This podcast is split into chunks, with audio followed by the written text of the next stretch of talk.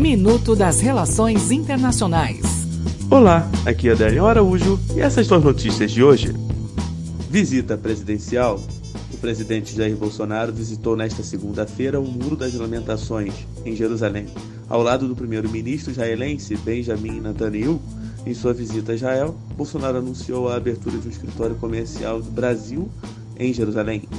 Eleições. O partido governista AKP do presidente turco Erdogan venceu na maioria das cidades da Turquia nas eleições para prefeito organizadas neste domingo. Ele, no entanto, sofreu um grande revés ao perder a prefeitura de Ankara, a capital do país. Jornalismo. A emissora norte-americana Fox News se desculpou após ter exibido um texto no programa Fox Friends chamando Honduras, Guatemala e El Salvador de países mexicanos. As imagens viralizaram na internet e o canal de televisão recebeu diversas críticas. Até o próximo minuto. Enquanto isso, aproveite mais conteúdo no portal seire.news.